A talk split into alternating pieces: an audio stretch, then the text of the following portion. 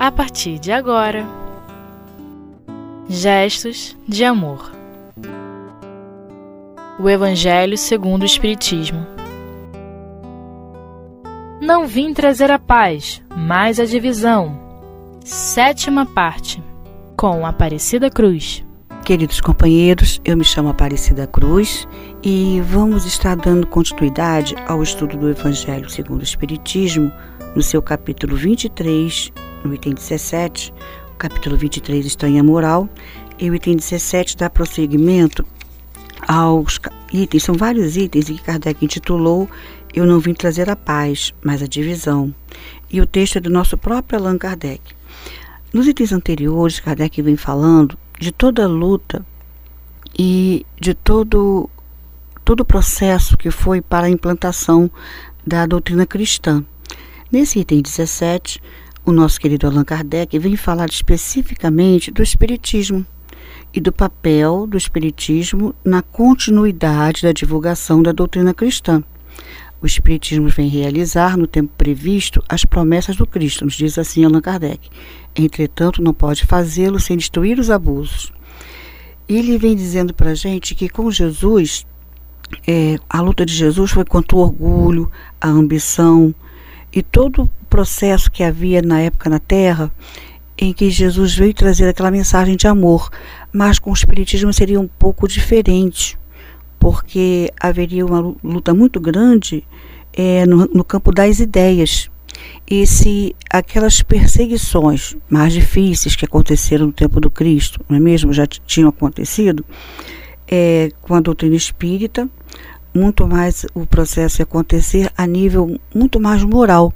Ele não chega, ele não chega a usar essa expressão moral, mas é como se assim o dissesse.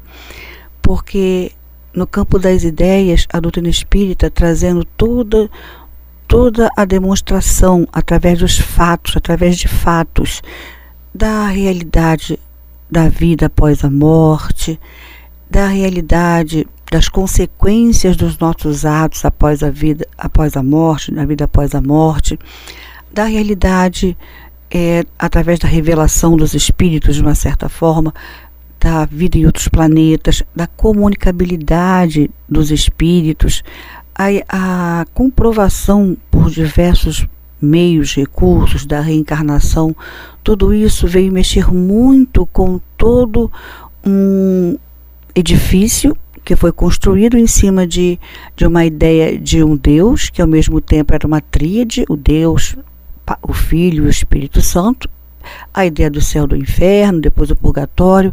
Então a doutrina vinha jogar por terra através dos fatos, porque são os próprios espíritos que vêm a nos dizer, não é, a nos falar sobre essa vida no mundo espiritual, a mostrar a realidade de cada um deles.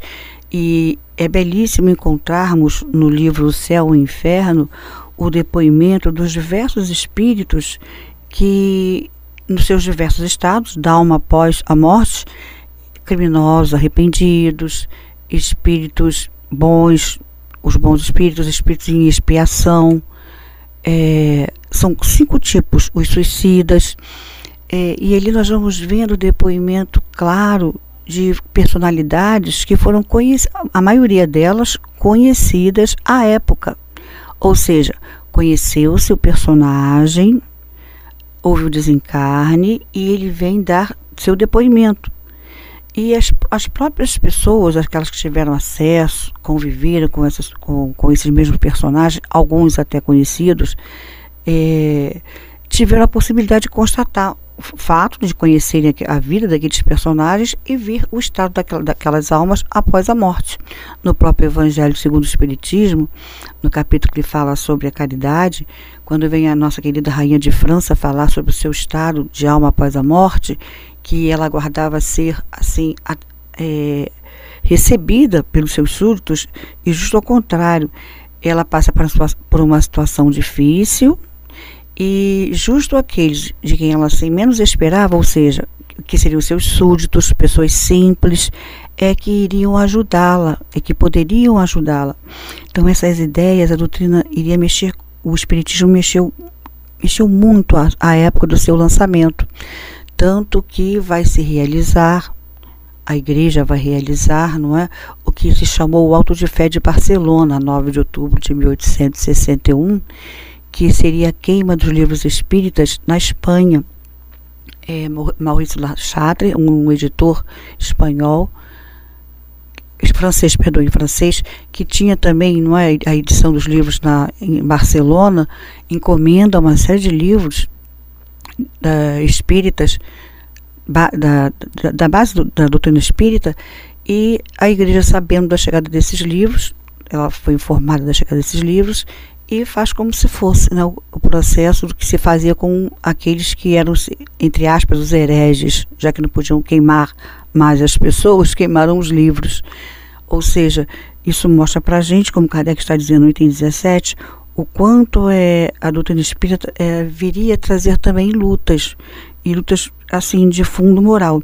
No final, mais ou menos, do item, ele vem dizendo: as primeiras, as lutas que, que o cristianismo enfrentou duraram séculos e foram séculos bastante sofridos para a humanidade, para todos aqueles que eram médiums, todos aqueles que se colocavam é, prontamente, se colocaram contrária à doutrina católica, por, pelos, pelo raciocínio, pela razão, por diversos meios, não é? estas durarão apenas alguns anos. Esta seria a doutrina espírita. A luta das ideias da doutrina espírita duraria alguns anos. E por que duraria alguns anos? Com o progresso das ideias, com o progresso da ciência, o homem vai a pouco e pouco chegando àquilo que os espíritos têm nos revelado e revelaram através da doutrina espírita, que formou o corpo doutrinário. A sobrevivência da alma, no caso, vamos falar mais sobre a sobrevivência da alma, sobre a imortalidade da alma. Sabíamos que no final do século XIX, metade do século XIX até o seu final, muitos já era, era natural para muitos essa ideia da imortalidade da alma através de todos os fenômenos que haviam realiz, havia se realizado através de médiums conhecidos, médiums sérios, que se prestaram ao serviço de deixar a sua mediunidade para os pesquisadores, fossem eles espíritas ou não, e sabemos que a época a maioria não eram espíritas, eram pesquisadores, metapsiquistas, outras áreas do conhecimento, que, que queriam ali constatar a, realidade do fato. E muitos deles sofreram até com relação à saúde para prestarem é, esse serviço à doutrina espírita, à revelação espírita, vamos dizer assim, e que para nós espíritas, é, precisamos ter isso bem claro para, todos nos nossos corações. Eram fenômenos realizados com, a, com, a, com o objetivo de provar-se a sobrevivência da alma, não eram só as materializações, não eram só as escritas, eram, eram vários fenômenos, fenômenos de transporte, fenômenos é, é, de falas na xenoglossia, voz direta, materialização de, de gargantas, que chamava-se né, o fenômeno da voz direta, eram muitos fenômenos físicos. E eles não tinham uma a maioria dos pesquisadores não tinham, não tinham uma visão religiosa, e mesmo assim enfrentaram bastante lutas à época.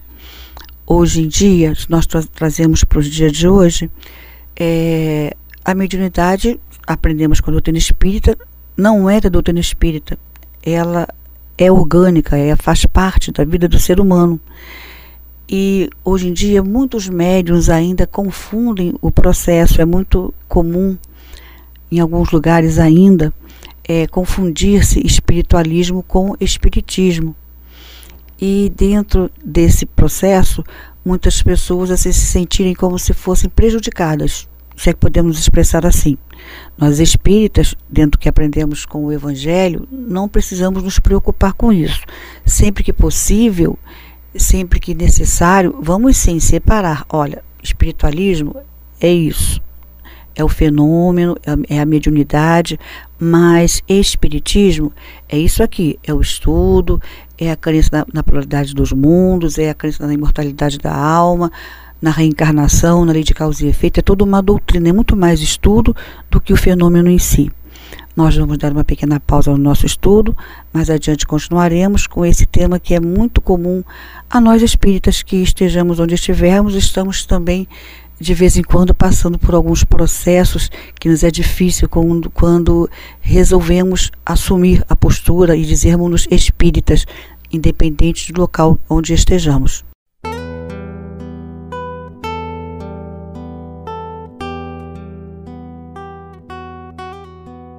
Gestos de amor.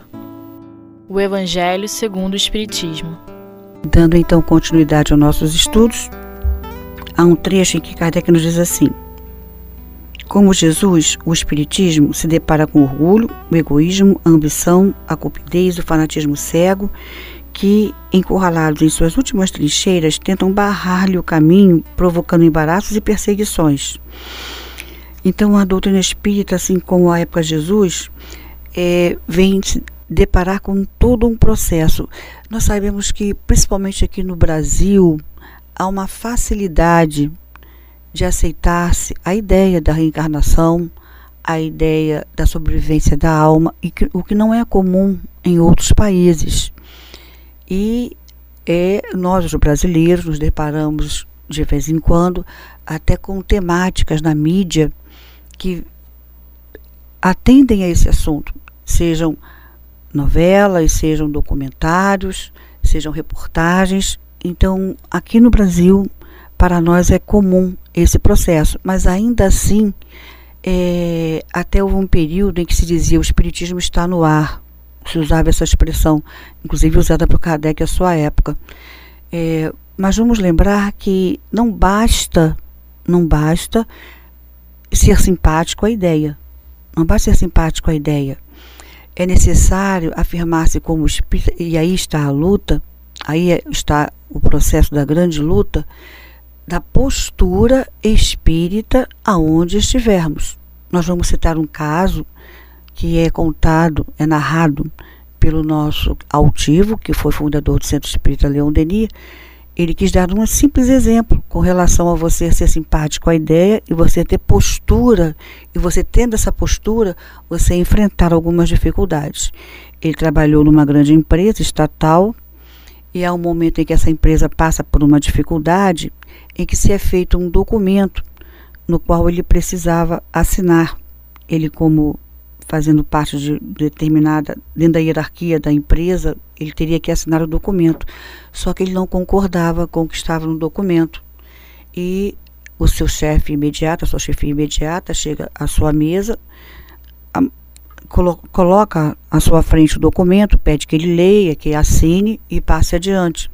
Então ele lê o documento, não concorda e não assina. E quando a sua chefia vem pegar o documento que deveria estar assinado, ele diz: Olha, não assinei porque eu não concordo com o que está no documento. Era postura espírita. Dentro que ele conhecia de espiritismo, ele não concordava com o que estava naquele documento. E a chefia lhe disse: Vou deixar até amanhã para que você assine. Eu vou esperar. Você vai para casa, pensa sobre isso, então amanhã você assina. A, o chefe foi e ele pensou para com ele mesmo: vai só demorar mais um pouco, porque não vai não vai ter como eu assinar esse processo. E ele então chega no dia seguinte, o chefe de novo pergunta a ele, ele diz: "Olha, não assinei, não vou assinar". E ainda coloquei a justificativa de por que não estou assinando. Seu chefe então pede a ele que ele retire, ele re, re, refaça, é? aquela época não havia a facilidade do computador, que ele redatilografe toda a documentação e que não assine o documento. Retirasse então o comentário que ele tinha feito justificando a sua não assinatura. E assim são posturas. A luta do espírita é pelas posturas. Em nossa casa espírita, nós temos alguns médiums que, sendo nosso trabalho mediúnico na sexta-feira, eles encontram dificuldade no trabalho profissional por não saírem, como habitualmente, na maioria daqueles que trabalham em área administrativa, em diversas áreas, costumam, é, na sexta-feira, ter aquele final de semana, adiantando já o final de semana, saírem para, para a conversa amiga, para, para o bar, aquele processo todo. E esses médios encontram dificuldades encontram. Alguns, assim, nos falam das suas experiências é, de uma forma que o, grupo aceita de uma certa forma e fazem sempre uma brincadeira. Ah, o fulano não vai, não, vai lá e bebe só água, e bebe só. Não, não é o problema de beber água ou não beber. É o horário. Eu tenho que estar lá presente em corpo físico, digamos assim. Mas você vai perder a sexta-feira? Então é a postura espírita.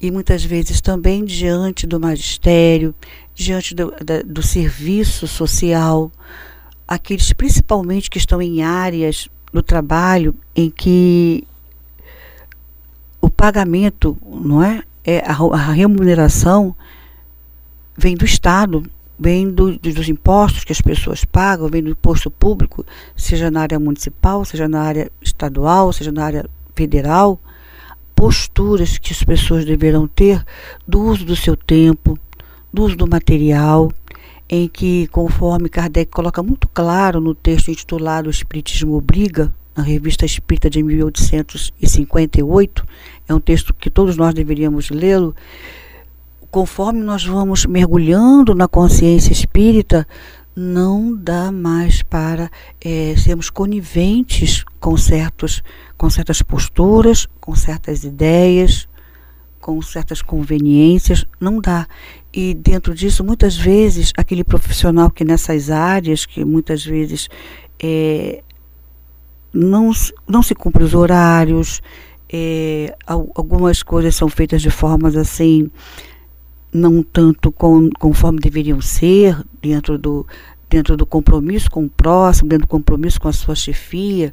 Nós queremos lembrar aqui o capítulo no item 17, que fala sobre seres perfeitos, o capítulo que fala sobre superiores e inferiores. É, a dificuldade de nós entendermos que, em que posição estivermos, devemos o nosso trabalho a alguém. Temos contas a prestar a alguém. E o espírito é alguém que compreende, que compreende que ele não trabalha para um, pra, para um patrão material. Ele não tem uma chefia material, sim. A, a Terra se organiza, precisamos das organizações e eu tenho sim lá a minha chefia material, mas acima de tudo eu tenho a minha consciência. Acima de tudo eu tenho a lei de Deus.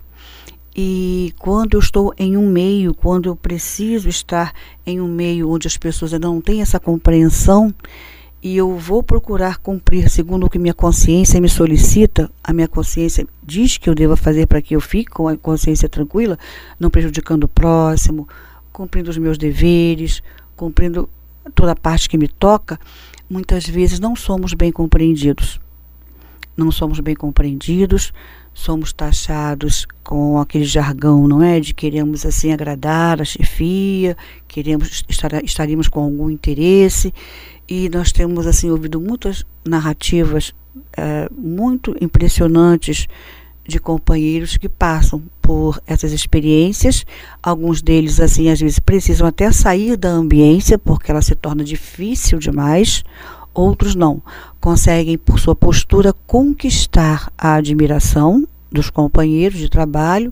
Não só admiração, como assim, podemos usar essa expressão que uma vez ouvimos de um companheiro, a lealdade, a lealdade da amizade, é, a confiança moral em saber que se pode contar com aquele coração, porque sabe-se que em qualquer circunstância aquela pessoa vai estar agindo de forma correta, sem prejudicar o outro, sem querer é, faltar com o dever que tem perante ao próximo. Então ele vai agir sempre de acordo com conforme deve ser deve ser feito. E principalmente é, em família, vamos falar do espírita em família. Ele vai ser aquele espírito que, mesmo que ele não consiga que todos os seus familiares venham a vivenciar, venham aderir à ideia espírita, mas vai ser alguém que vai ser, vai ter a sua vida consciente da educação que tem que dar a seus filhos, consciente do seu papel perante a lei de Deus, no sentido é, afetivo, no sentido moral, no sentido até monetário, financeiro, de, de, de dividir as responsabilidades dentro do lar e assim criando um clima onde as pessoas percebem que ali está um ser, um espírito em luta, como qualquer um, mas que está seguindo seu caminho. E conforme os espíritos disseram, é difícil. Aqueles que já conquistaram seus familiares, eh, de uma certa forma, levam de uma, de uma certa tranquilidade, se é que podemos expressar assim. Como toda família terá suas desavenças de vez em quando, a, o confronto das ideias, mas aqueles que ainda não têm, muitas vezes é, têm bastante dificuldade para serem compreendidos em relação às suas tarefas diante da casa espírita, em relação às posturas que às vezes a família tem que tomar decisões financeiras, morais, e ele, essa pessoa terá a sua opinião, vai falar como o espírito deverá falar e muitas vezes criar uma certa desavença. E na sociedade também, com certeza, e no lar também na sociedade. Nós vamos então encerrando aqui o nosso comentário, lembrando da nossa postura de espíritas diante do mundo, tão necessitado de exemplos do bem, para que a, a humanidade cada vez mais confie no ser humano. Que Deus nos abençoe.